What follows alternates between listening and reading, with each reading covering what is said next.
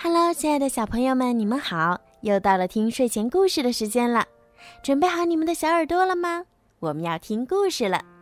好啦，现在呢，小雨姐姐就要开始给你们讲今天好听的故事了。准备好了吗？彼得潘之最后的战斗。没错，正是彼得发出的滴答声。他一路学得很高兴。爬上了船以后，嘴里还没有停止。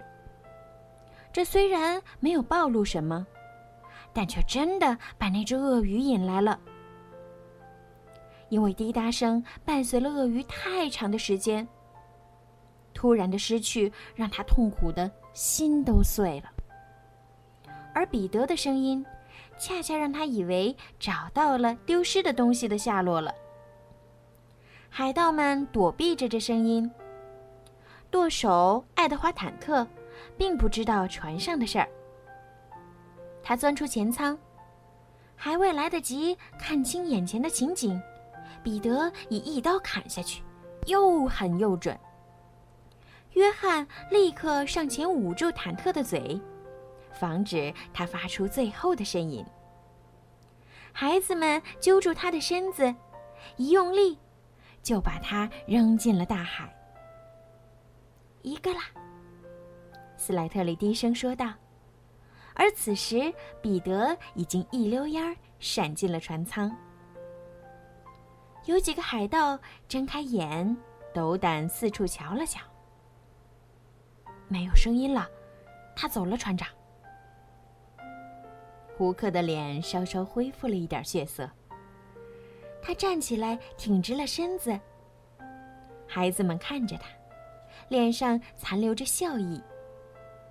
胡克恨不得立刻把他们扔进大海。该你们走跳板了。对了，你们还没有尝过九尾鞭的滋味呢。休克斯，到船舱去拿鞭子。胡克狰狞地笑着，看见孩子们害怕的跪倒在地。心里很受用，总算挽回一点面子了。海盗们齐声唱起恐怖的海盗歌，但最后一句还没唱完，就听见船尾传来一声惨叫，然后接着传来快乐的啼叫声。两个啦！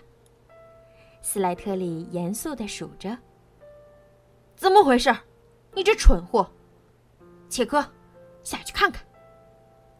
胡克咆哮着，但切科还未走到里面，就发出一声尖叫。他跑出来，哆嗦成一团。啾，啾克斯，他他他他他被砍死了！海盗们大惊失色，胡克也慌起来。切科，里面有什么东西？下去把他抓上！切科拼命摇头。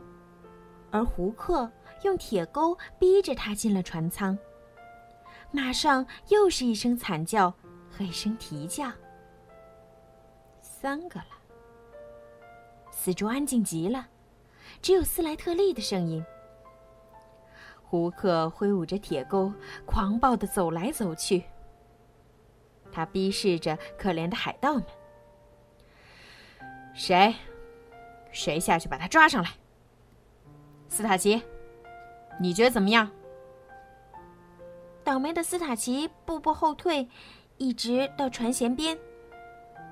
他绝望的嚎叫着，翻身栽进了大海。四个啦！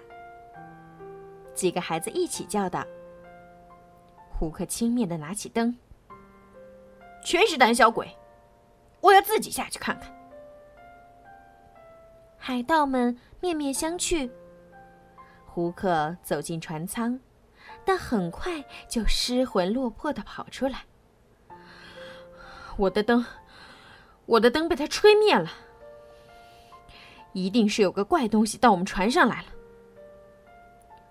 恐惧席卷了海盗船，各种怀疑纷纷产生，只有孩子们知道是怎么回事儿。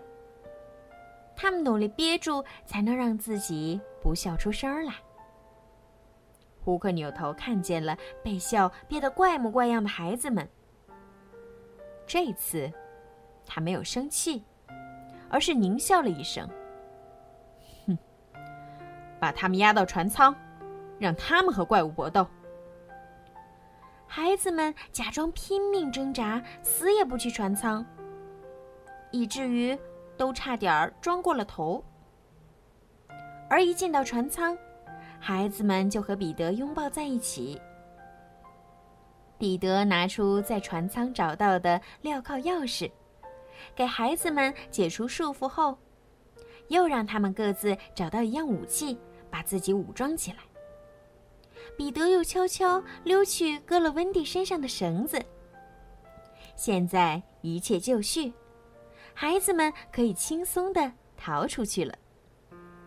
但彼得记起了自己的誓言：和胡克拼个你死我活。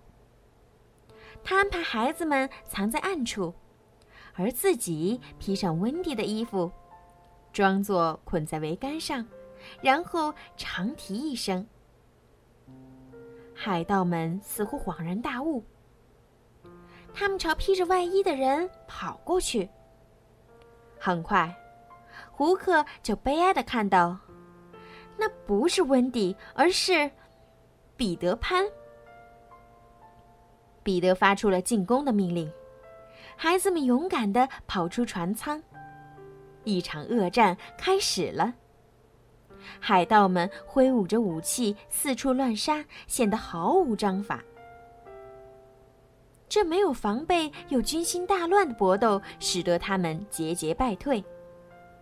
孩子们则高声呐喊着，士气正旺。斯莱特里拿着灯照来照去，用光直射海盗们的脸，弄得他们睁不开眼睛。别的孩子趁机出击。速战速决，敌人迅速倒地。五个了，六个了，十一个了。斯莱特里执着的担负着数数的任务。当所有的孩子都围到胡克身边时，那表明他的手下已全被杀死，只剩他一个了。不过。胡克的铁钩总能使他周围形成一个死亡地带。孩子们围上来，瞬间又都退下去，像面对一个难对付的刺猬。这时，一个孩子英武的走过去，走进了死亡地带。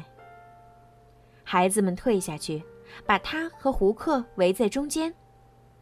他就是彼得，他今天就要实现自己的誓言了。彼得剑法精准迅捷，让人眼花缭乱。